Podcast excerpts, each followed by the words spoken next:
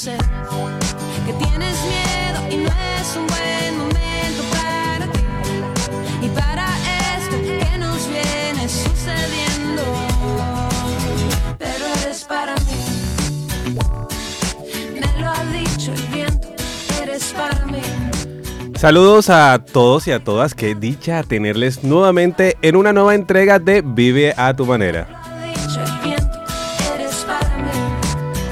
Desde 2019, Bocaribe Radio le abre los micrófonos a la Fundación Sede Social para hablar de derechos a nuestra manera. Mi cuerpo que no tiene peso si escucho tu voz llamándome. Hemos tenido invitados a lo largo de estas tres temporadas, invitados que han nutrido cada una de estas entregas. Y como siempre, les saludamos desde la cabina de Bocaribe Radio, ubicada en las instalaciones de la biblioteca de la Bibliopaz de Barranquilla. El mes pasado, pues estuvimos hablando de qué son las violencias de género y cómo identificarlas con expertos en el tema, Yair España y Kelly Hoyos. Y el tema de hoy, muy importante, masculinidades en las artes escénicas. Que tienes miedo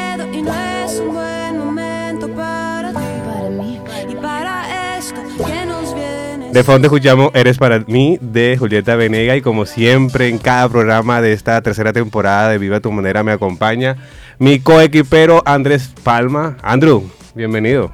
Hola Charly, hola a todos y todas las personas que, nos, que están conectadas escuchándonos a través de los 89.6 de Bocaribe por la plataforma web www.bocaribe.net, Bocaribe con K. Y un saludo también a nuestros invitados el día de hoy. Bueno, así como lo menciona Charlie, este es un tema bastante importante para toda la sociedad, ese tema que estamos trabajando hoy, masculinidades en las artes escénicas. Y queremos invitar a quienes nos escuchan a que nos envíen sus notas de voz respondiendo a la siguiente pregunta. ¿Cuál es tu visión de los hombres que practican arte?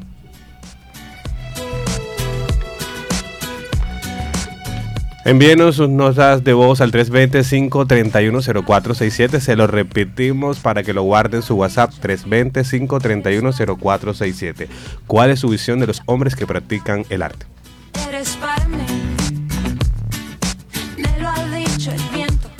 Vamos a una pequeña pausita, ya regresamos, que es aquí en los 89.6 FM de Bocaribe Radio, en este su programa Vive tu manera, para hablar de derechos a nuestra manera.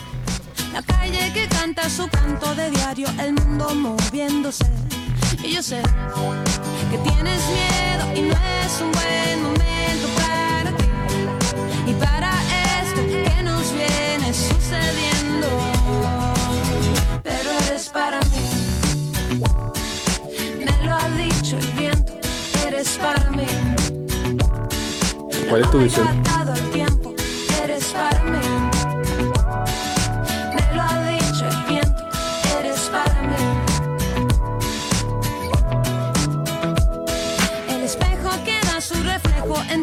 Pinta tal como es. Mi cuerpo que no tiene peso si escucho tu voz llamándome. Yo sé que tienes miedo y no es un buen momento para ti. Y para esto que nos viene sucediendo.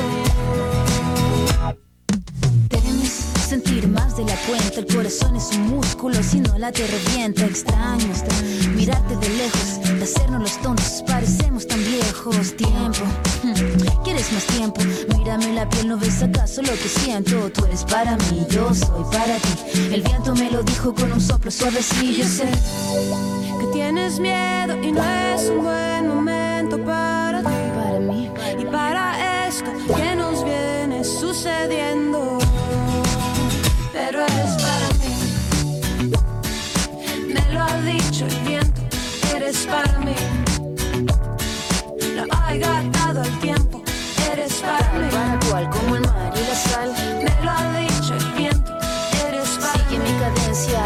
paciencia, tú eres para mí. No te das cuenta, eres para, tú eres para mí. Yo soy para ti. El viento me lo dijo con un soplo suave. Eres para mí.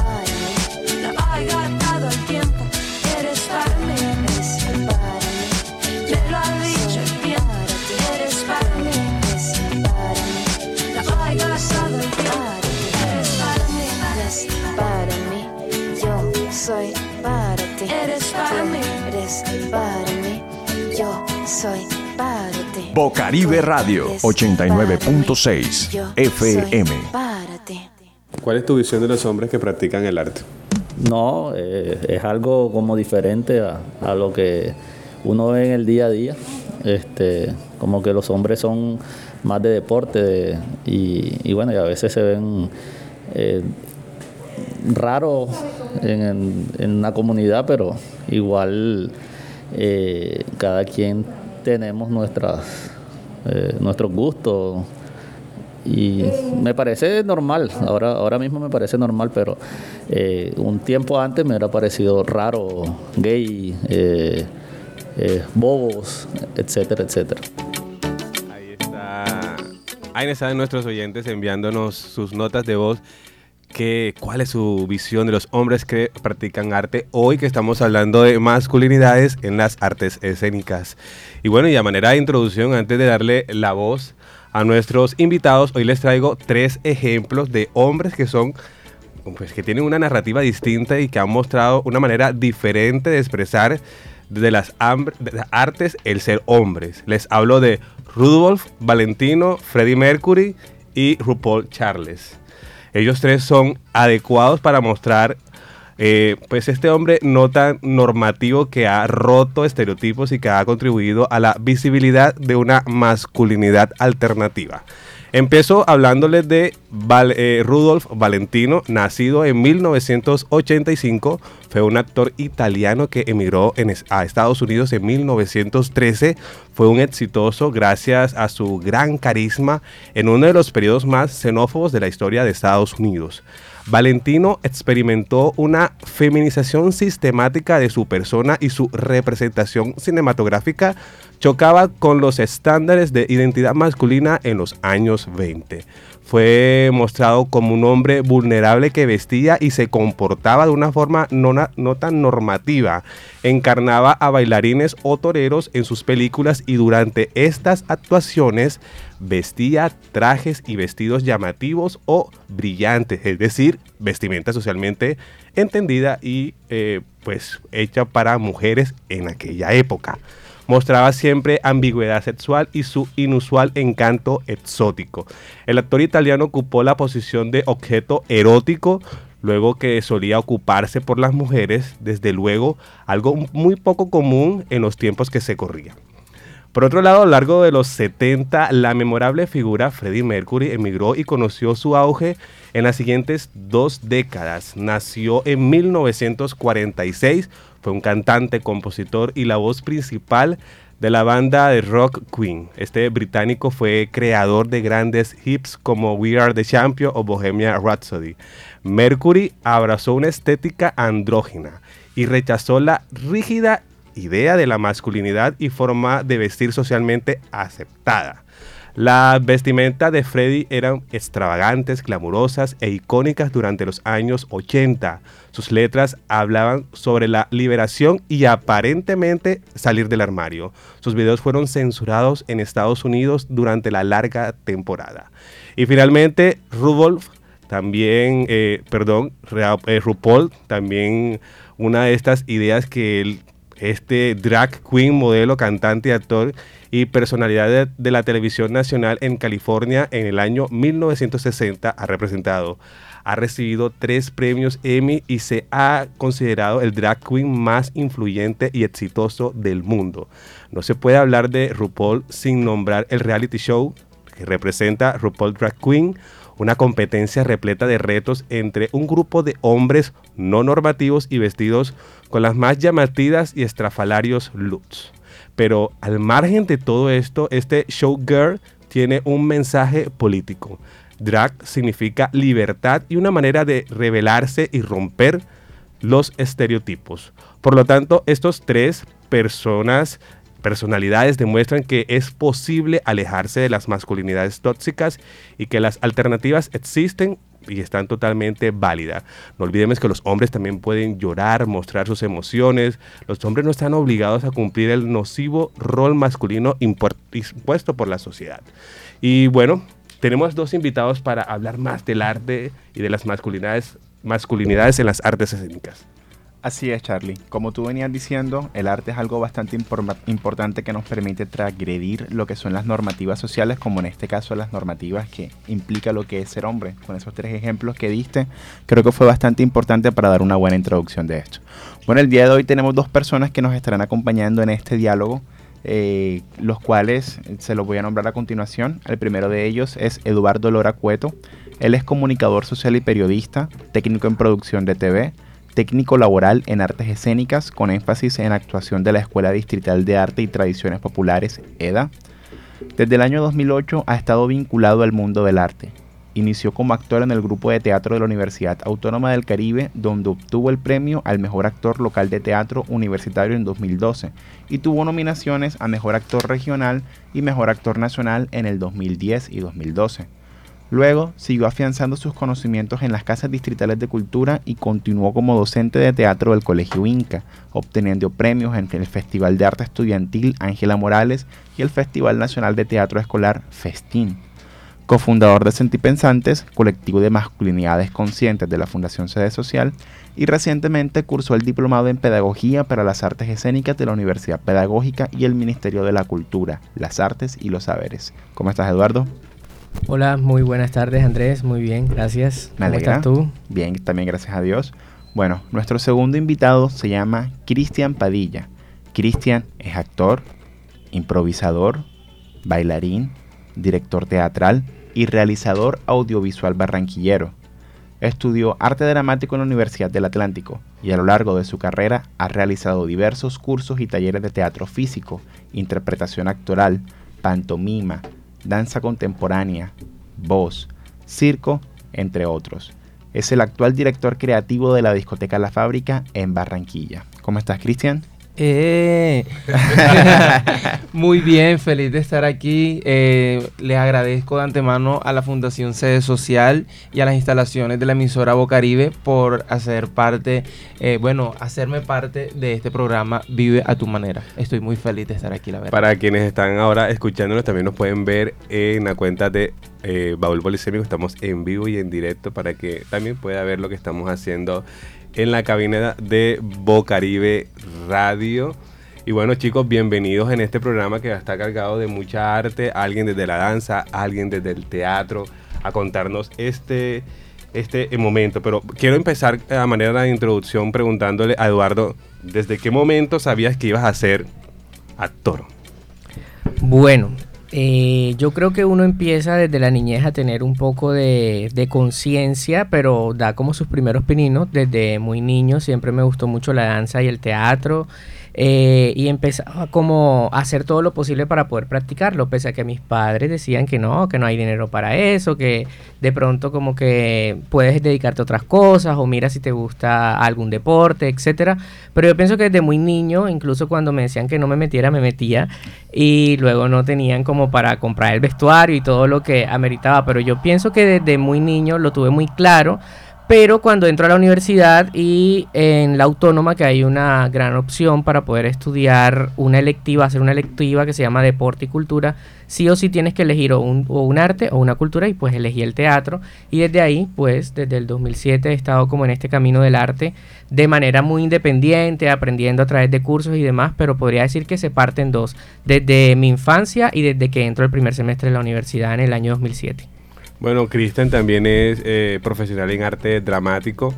Eh, ¿Desde qué momento dijiste, voy a ser actor de teatro?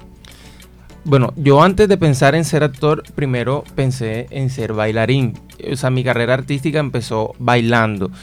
Todo empezó cuando yo entré al bachillerato en el colegio porque yo no sabía bailar. Entonces. No en- sabías. No sabía bailar. O si sea, la gente lo viera bailar ahora. en las fiestas familiares, claro, nos ponían a todos los primos juntos así a bailar la, la famosa piquería de champeta y de salsa y no sé qué. Y claro, como yo no era el que el que mejor se defendía, mi primo siempre ganaba porque un primo mío siempre ha tenido como el swing desde pequeño. Entonces yo dije, no, yo tengo que aprender a bailar. Bueno, o sea, en ese momento tenía, ¿qué? 9, 10 años. Y dije, no, yo tengo que aprender a bailar porque yo no puedo seguir pasando pena. Claro. Y entré al grupo de danzas del colegio. Tenía 10 años cuando eso. Y desde ese momento empecé a bailar. Hasta el sol de hoy que no he parado. ¿Qué pasa? Que yo dejé el grupo de danzas por un momento y se me dio por mera curiosidad. En los dos últimos años del bachillerato entré al grupo de teatro del, del colegio y interpreté, mi primer personaje fue el lobo feroz de Caperucita Roja. y claro, me- ese, ese día presentamos la obra frente a todo el colegio y me di cuenta de que había tenido cierta acogida. Entonces yo dije, pero ¿por qué entonces no ser actor? Y a partir de ese momento yo dije, no, definitivamente la vida lo que me está mostrando es que yo debo ser artista. Y me metí de cabeza a estudiar teatro. Unas historias muy interesantes, la forma en que cada uno se encontró con el teatro y con el arte en su vida. Eduardo desde la infancia, y tú también, Cristian, en cierta forma también desde la infancia. Y cómo eh, tú en el final del bachillerato encuentras no solamente en la danza, sino también en el teatro aquello que te identifica. Y Eduardo como en el primer semestre también encuentra aquello que los se identifica y hasta el día de hoy aún lo tienen. ¿Cómo ha sido esa experiencia de ser artista? ¿Cómo eh, los ha marcado en su identidad, en la construcción de su ser?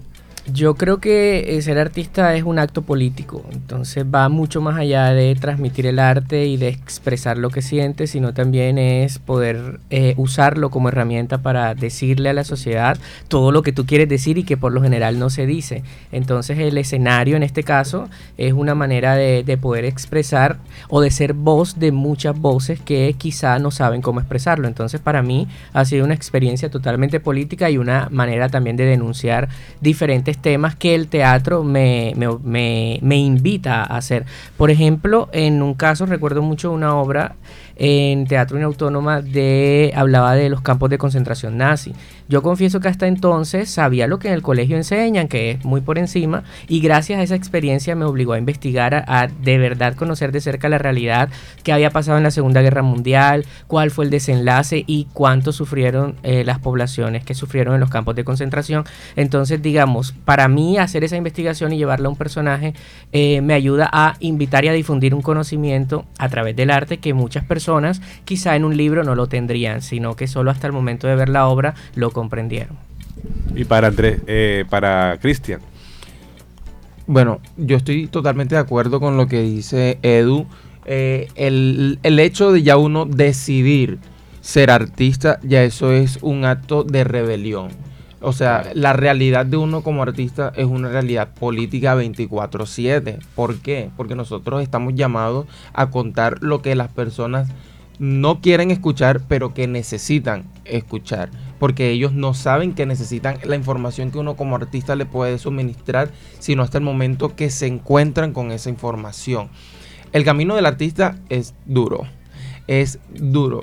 ¿Por qué es duro? Porque muchas veces nosotros pasamos en la sociedad como seres invisibles. Por, o sea, en la- si uno se va a la historia de la humanidad, uno puede, digamos, analizar la cantidad de guerras, de luchas, de, de- que han sucedido a lo largo de la historia y uno puede también analizar en los diferentes contextos históricos como las comunidades las cuales han sido perseguidas a lo largo de la historia. Pero digamos que en el caso de los artistas nunca se le ha dado una mirada a ellos y los artistas siempre han estado, siempre han hecho parte de la sociedad. O sea, digamos que el artista siempre se ha visto como un, como un, se podría decir como un mero hecho decorativo.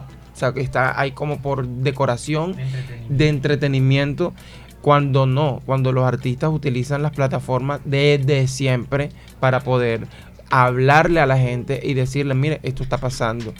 Abran los ojos, abran sus sentidos y escuchen, digamos, la verdad, por decirlo así. Si nos vamos del inicio de la sociedad, desde el inicio de la humanidad, nos vamos a, a Grecia, por ejemplo, y analizamos las primeras obras griegas, las tragedias griegas y eso, todas tienen un contexto político y todas hablan sobre cosas que estaban sucediendo en ese momento que no estaban bien y que los artistas utilizaron esos momentos para hablarle a la gente y decirle, está pasando esto, no puede seguir sucediendo. Entonces, claro, la realidad de uno como artista siempre es difícil, pero es deliciosa, bellera de felicidad. No me arrepiento para nada de ser artista en ningún momento. Así es, eh, invitamos a las demás personas a que nos están escuchando a que envíen sus notas de voz. ¿Cuál es su visión de los hombres que practican el arte? Escuchemos.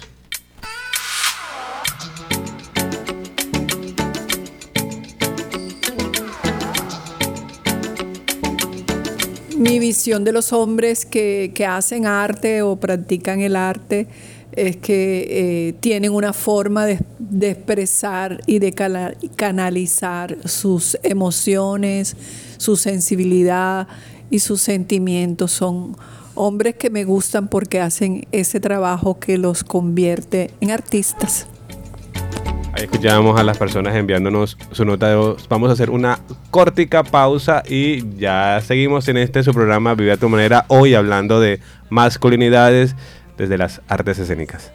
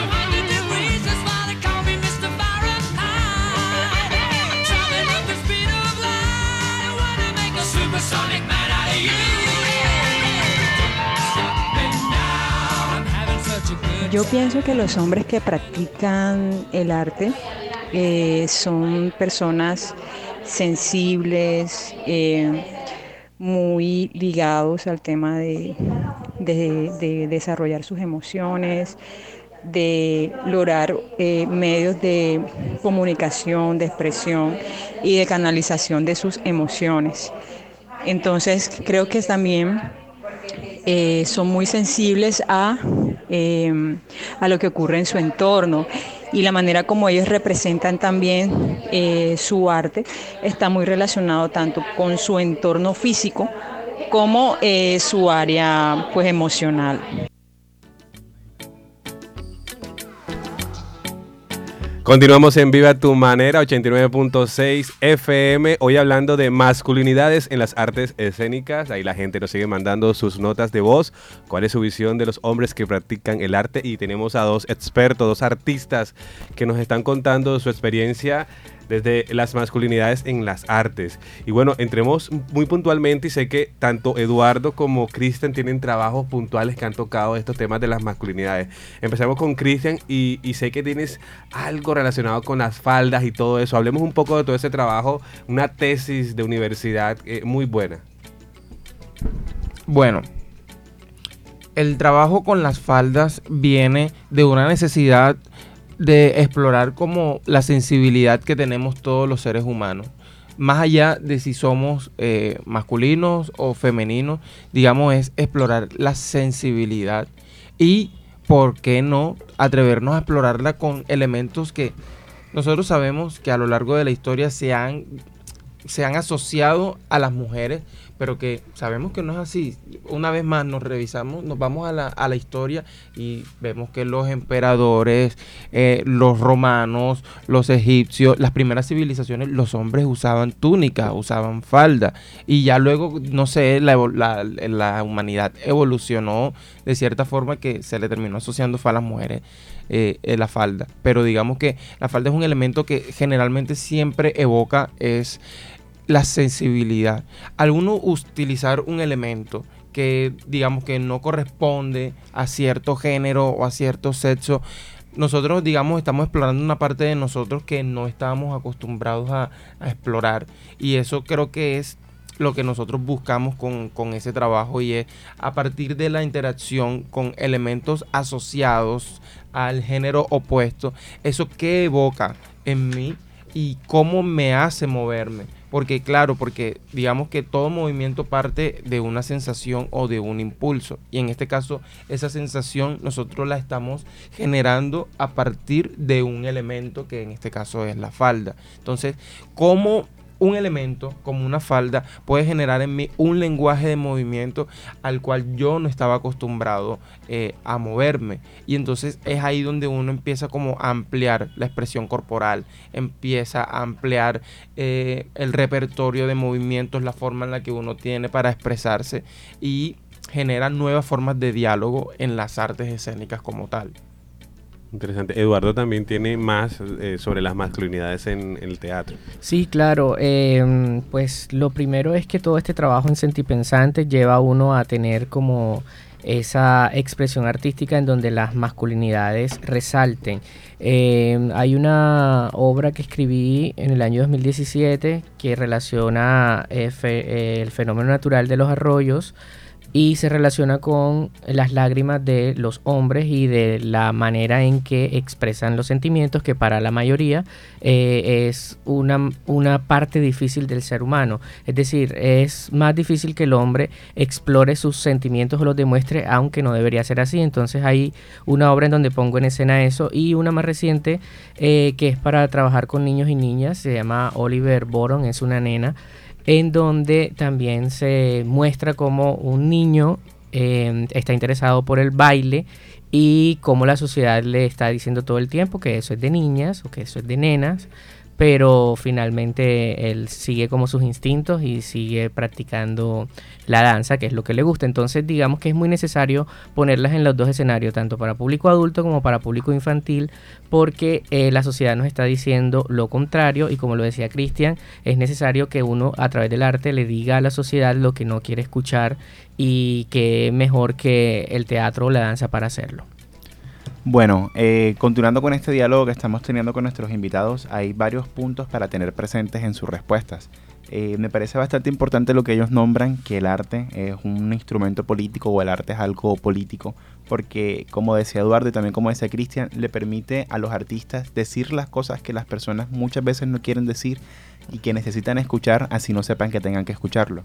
Esto es bastante importante porque habla mucho sobre las sensaciones que las personas tienen y las personas callan es bastante interesante también por la forma en que se relaciona en que cada uno hace arte. Cristian, que habla mucho de la danza, ahora que hablaba sobre este término de utilizar faldas para poder explorar la sensibilidad de las personas y la sensibilidad con el movimiento, porque el movimiento también tiene una intención, que es como lo que tú estabas nombrando, y si las faldas y el arte nos dan una intención, se supone que hay movimiento, hacia dónde nos lleva esa sensibilidad. Y me suena mucho porque es como una forma de de hablar de eso político. La sensibilidad en el arte nos lleva a hablar de esas cosas que son difíciles nombrar porque es lo que sentimos por dentro, como hombres.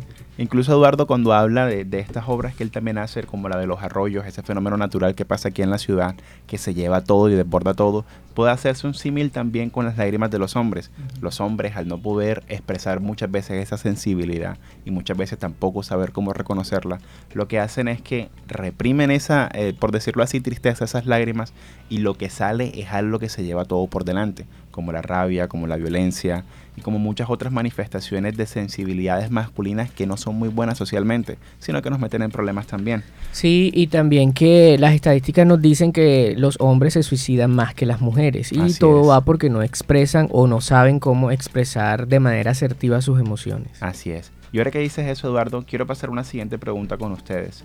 Eh, ¿A ustedes les parece que el ser hombre artista les genera o les ha generado alguna limitación?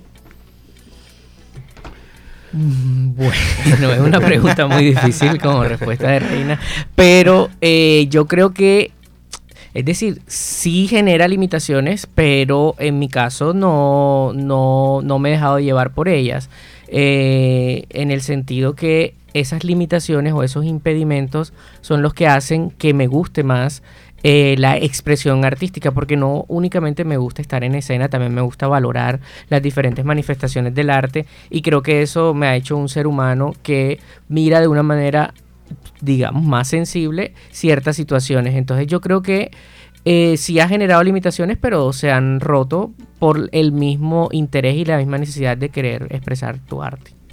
Y Cristian. Mm, yo siento que a mí me ha pasado como lo contrario. Creo que a mí el arte, al contrario, me ha hecho ser más libre, más libre y más libre, porque claro, porque uno como artista siempre está trabajando es sobre el autoconocimiento, sobre sus propias emociones, sobre, sobre el ser humano, porque digamos, debemos tener en cuenta que el arte es humanismo, es humanidad. Entonces, a mí eh, me ha ayudado a autoconocerme y me ha ayudado a ser un poco más libre. Digamos que las, las aparentes limitaciones que se presentan en el camino son limitaciones externas, no son limitaciones internas, Claro. sino, sino, sino externas del contexto, de la cultura, porque hay que tener en cuenta que estamos en una cultura ultra machista, Mm. donde Y súper conservadora. Sí, donde, claro, donde cualquier, o sea, cualquier hombre que se salga del molde cultural de ser un hombre costeño, entonces ya lo catalogan de homosexual, de gay, de menos hombre. Entonces, claro, ya se, se- empieza a poner como en tela de juicio la masculinidad de una persona solamente por ser artista. Cosa que es- obviamente eso no tiene, no tiene sentido. Pero digamos que en términos internos a mí me ha ayudado a ser más libre todavía. Bastante importante esto que nombra Cristian. eh, me parece muy importante eso de hacer una mirada hacia adentro para conocerse uno mismo, conocer cuáles son sus emociones, porque si el teatro es, es- es una herramienta humana, es algo humano, eh, poder reconocer lo que uno siente para expresárselo a otros es un acto bastante humano. Y también es importante esto que ustedes dicen. A mí me gustaría cambiar de pronto la palabra limitación por la forma en que lo dice Eduardo. Hay limitaciones que están afuera, no dentro de uno. Eh, yo lo llamaría más bien como retos. Hay retos que están por fuera del artista que muchas veces eh, pueden romperlos o no romperlos, superarlos o no superarlos. Y ahí también está mucho la diferencia. El seguir con ese camino de artista, el poder expresar esa humanidad que está dentro de uno o no hacerlo. Y por lo que ustedes dicen, el ser artista, en este caso de ustedes, es un instrumento y una herramienta de liberación que los permiten no solo ser lo que ustedes desean por dentro, sino también poder expresarlo de unas maneras distintas hacia afuera, hacia la cultura, hacia el mundo, hacia la sociedad. Esa habilidad que tiene el arte de poder expresar a través del cuerpo, de la voz, es indispensable y más cuando sabemos que nuestro cuerpo es político, como lo decía eh, anteriormente Cristian. Vamos a escuchar más preguntas de las personas. ¿Qué opinan ustedes sobre eh, la visión de los hombres en las artes?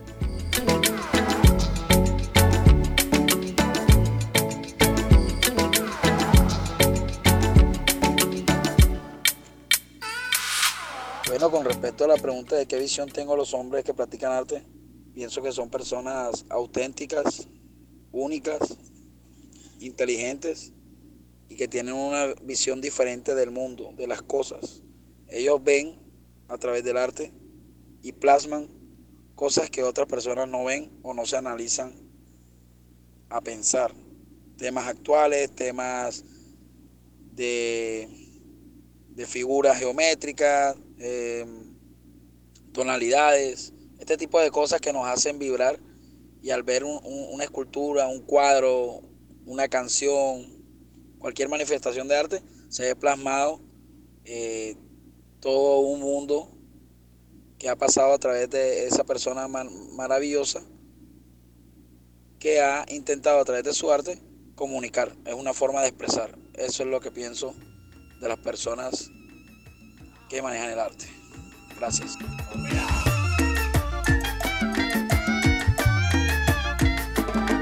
Atrévete, te, te, salte del closet, destápate, quítate el esmalte, deja de taparte, que nadie va a retratarte. Levántate, ponte hyper, préndete, sácale chispa al starter. Préndete en fuego como un lighter,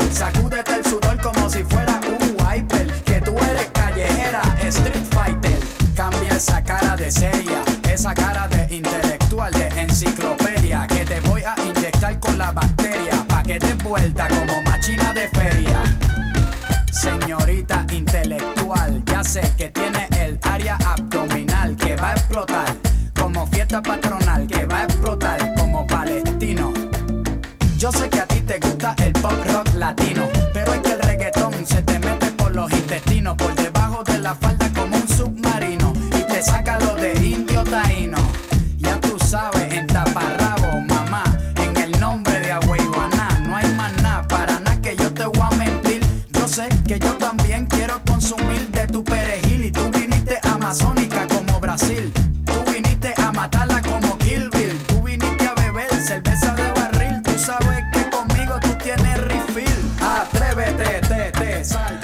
Atrévete de calle 13, oiga, atrévase a ir al teatro, atrévase a ir a una expresión de danza, atrévase a creer en el en el arte. Y seguimos aquí hablando de masculinidades en las artes escénicas con Eduardo Lora Cueto y Cristian Padilla, expertos en el tema artistas barranquilleros, tengo la, eh, el, la, el, beneficio de poder conocer su trabajo artístico.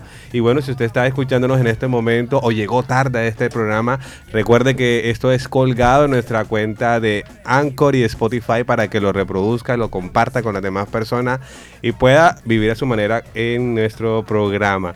Continuamos con ustedes y yo quiero hacerles una pregunta muy puntual a Eduardo.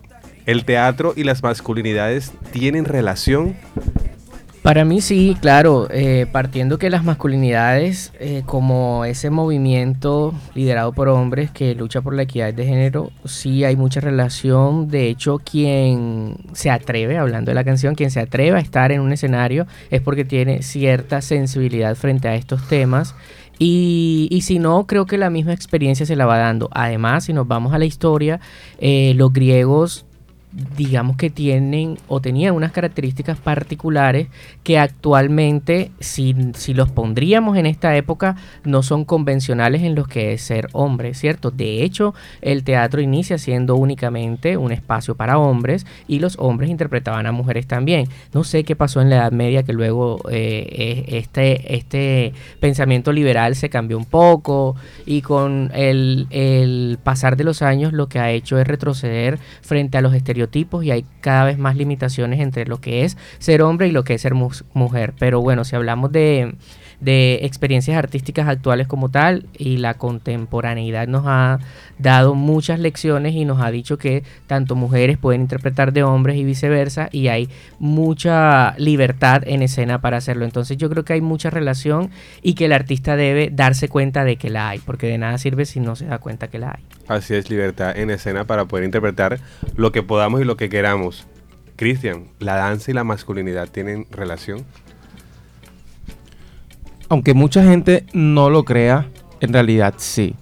porque, claro, en el caso de la danza es un poco más complejo que en el caso del teatro. Porque, bueno, en el teatro generalmente los hombres actores representaban personajes masculinos, aunque como dice Edu, también representaban personajes femeninos, pero es que las las convenciones teatrales son muy específicas. Entonces, claro, la intención era que el público se, o notara, se diera cuenta de que eran hombres interpretando personajes femeninos. No era buscar la, la naturalización de la mujer eh, mediante de la actuación masculina. En el caso de los bailarines, sí es un poco más complejo porque los bailarines sí buscan, digamos, la estilización del movimiento, porque claro, la danza es un poco más abstracta y extra cotidiana que, que el teatro. El teatro propone situaciones concretas situaciones que si lo lleváramos al campo de la pintura se podría decir más figurativas. En el campo de la danza el lenguaje es un poco más eh, abstracto, es un poco más complejo, el, el, espectador debe hacer un trabajo de lectura un poco más complejo para poder interpretar y sentir y conectar con la pieza. Pero entonces, claro, digamos, vamos a poner un ejemplo muy específico, los bailarines de ballet. Ser bailarín de ballet también para mí es un hecho político, porque los bailarines de ballet están en búsqueda de, uno, la deformación del cuerpo. los bailarines de ballet se deforman el cuerpo para poder realizar todos los movimientos que se hacen en el ballet. Y dos, la búsqueda de la este, estilización, y la sensibilización, porque la danza, eh, el ballet es un, tiene una característica muy particular que es como buscar eso etéreo, buscar eso sensible, casi que propone a los bailarines levitando sobre el escenario.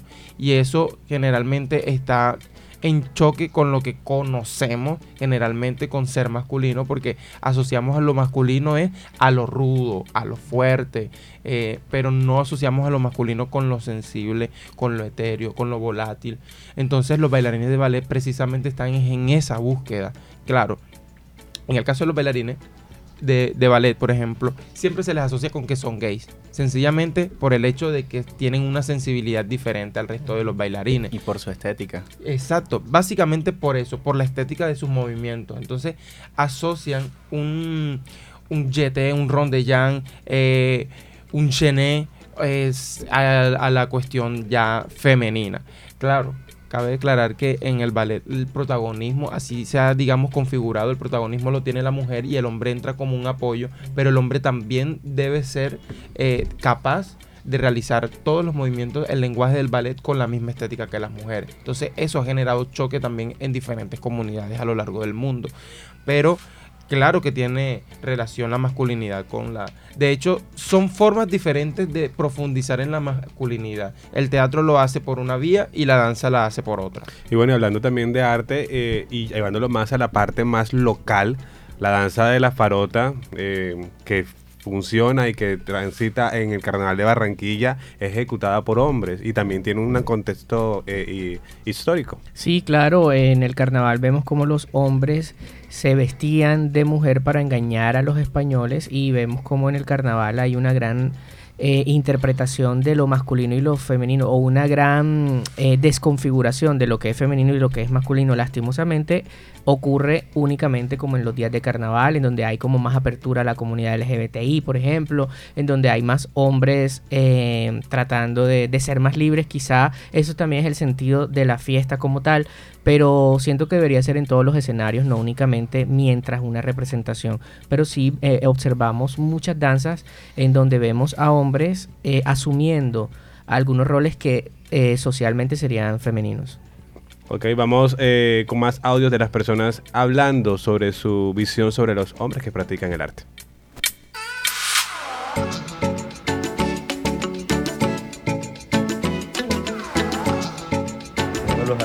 Depende del contexto. Por ejemplo, en este país son bastante arriesgados, ya que no hay garantías para su, para su labor. No, se puede ver como, la mayoría de gente no lo ve como una, como una profesión, sino que más bien lo ven como un pasatiempo o, un hobby.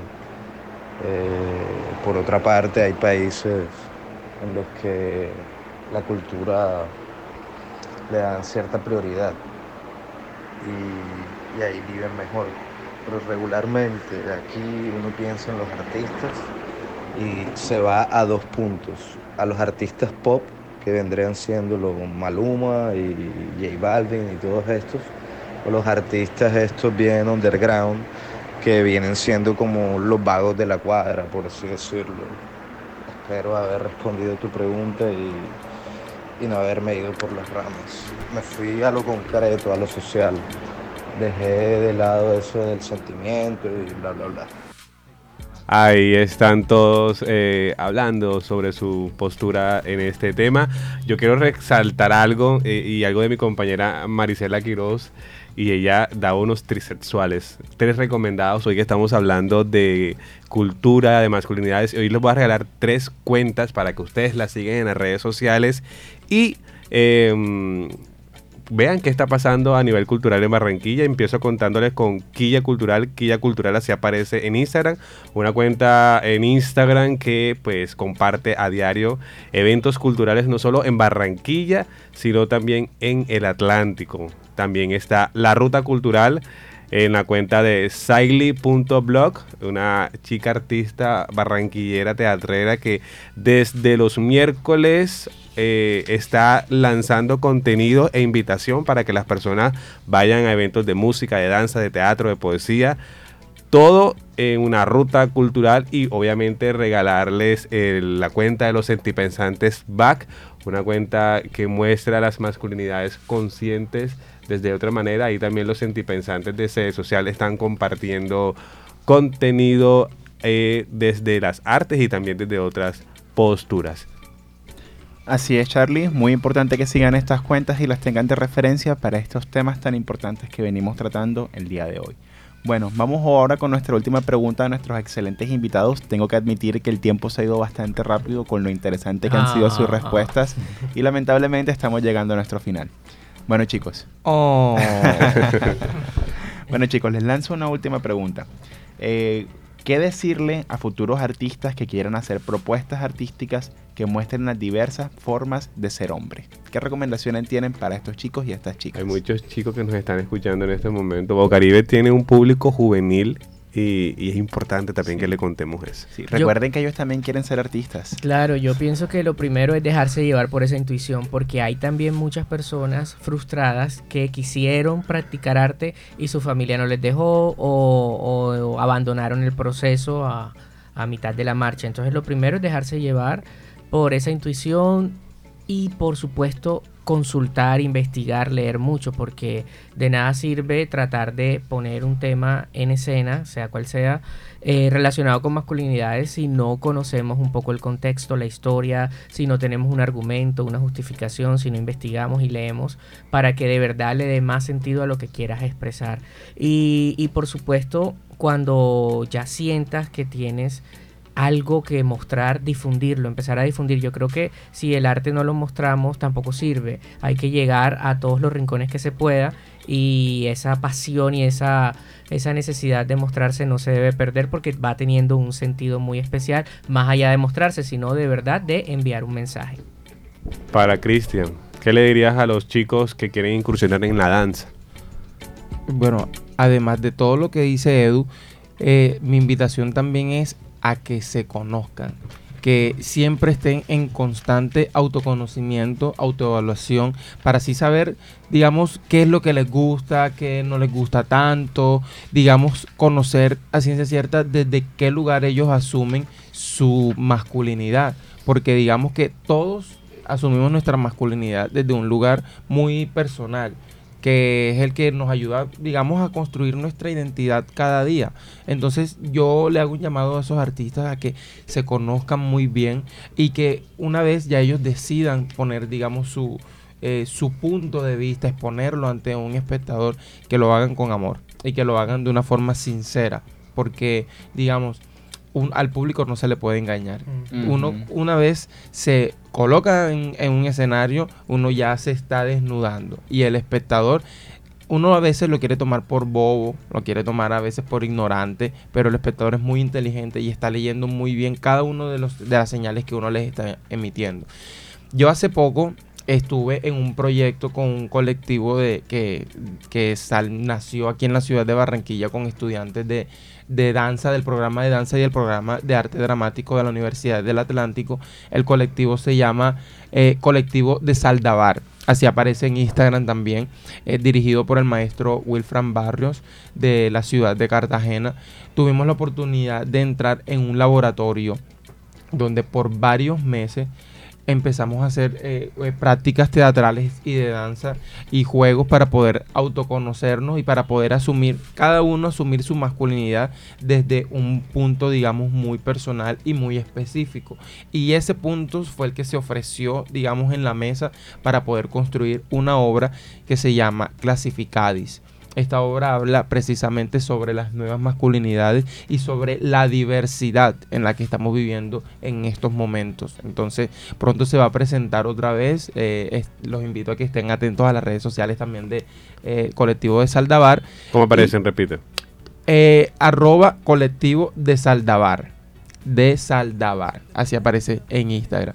Entonces, eh, mi llamado es autoconocerse, a estudiar muy bien los contextos, el contexto en el que estamos viviendo en este momento y asumir con propiedad, con amor y con verdad y con sinceridad qué es lo que le queremos contar a la gente. Así es, chicos, gracias por sus conocimientos, por su experiencia. Antes de irme, yo sí quiero preguntarle si tienen algún artista como referente, hombre. artista, piensen, piensen, piensen. Bueno, Alguien, yo, hombre que hayan tenido yo sí referente. tengo un, un artista de referente, es Michael Jackson. ¿Por qué? Porque Michael Jackson no solo para mí ha sido el mejor artista que ha tenido la humanidad en su historia por encima de Beethoven, de Da Vinci, que también fueron grandes genios de su época, pero creo que el fenómeno Michael Jackson es algo nunca antes visto en la historia de la humanidad. Y también porque él asumió su masculinidad desde un punto muy especial. Él siempre fue cuestionado por su identidad. Todo el mundo eh, puso en tela de juicio su masculinidad, de que si era homosexual, si no era homosexual, que si era esto, que si era lo otro, que no sé qué. Y podemos ver en su lenguaje corporal cómo él pudo apropiarse tanto de su masculinidad como de su feminidad. Uno podría nombrar a Michael Jackson, no estoy hablando del Michael de su vida privada, sino del Michael Jackson escénico, el artista. Podemos notar una ambigüedad, como una androginia Sí. en su forma de crear. Y creo que eso, pues para mí ha sido una fuente de inspiración muy grande, porque eso es lo que ayuda a romper los límites de qué es lo masculino y qué es lo femenino, sino que podamos apropiarnos al 100% de lo que es ser humano. Claro, así como dices tú, Michael tiene muchos referentes. Y bueno, aquí como buscando en mis pensamientos, eh, se me viene el actor Javier Bardem, que es un actor de cine que eh, ha hecho una lectura de las masculinidades desde diferentes papeles, personajes en películas y que, digamos, su manera de actuar me gusta mucho, me parece que, mm, que tiene una lectura diferente, que tiene una manera de interpretar distinta y que hace unos cuestionamientos muy interesantes. Y hablando así como yéndome a lo muy colombiano, muy local, eh, Robinson Díaz me parece que eh, es también como un referente Sí. en la actuación y que sus personajes también tienen ese no sé qué que se sale de la caja eh, y que no estereotipa a, a la manera de ser hombre, sino que le da un toque diferente y creo que es lo que necesita la televisión nacional, eh, poder también pensar de una manera distinta los roles dentro de la sociedad. de la familia. Listo, chicos, gracias. Qué programa tan delicioso, tan lleno de arte, tan divertido. Hoy cerramos desde acá. Hoy cerramos temporada, tercera temporada de Vive de tu manera, esta temporada dedicada a las masculinidades con Eduardo y con Cristian, hablando desde las artes escénicas. Gracias a todas las personas que estuvieron conectadas eh, y gracias obviamente a Bocaribe y a Laura Seiner que siempre está aquí en el máster con toda la música, como siempre, a Andrés, mi coequipero, a Josué, que es nuestro camarógrafo invitado eh, y conductor elegido. También eh, tengo un cuatrisexual y es Back Corner para que la gente pueda seguir también a Back Back Corner, Corner. una cuenta 100% barranquera para que también la sigan. Eh, Dejó de ser trisexual a ser cuatrisexual. Cuatrisexual. Gracias a todos. Recuerden que si llegó tarde pueden escucharlo en Spotify y en Anchor. Esto es Viva tu manera de ser social con Bocaribe. Hasta entonces. Hasta entonces. What keeps the planet spinning.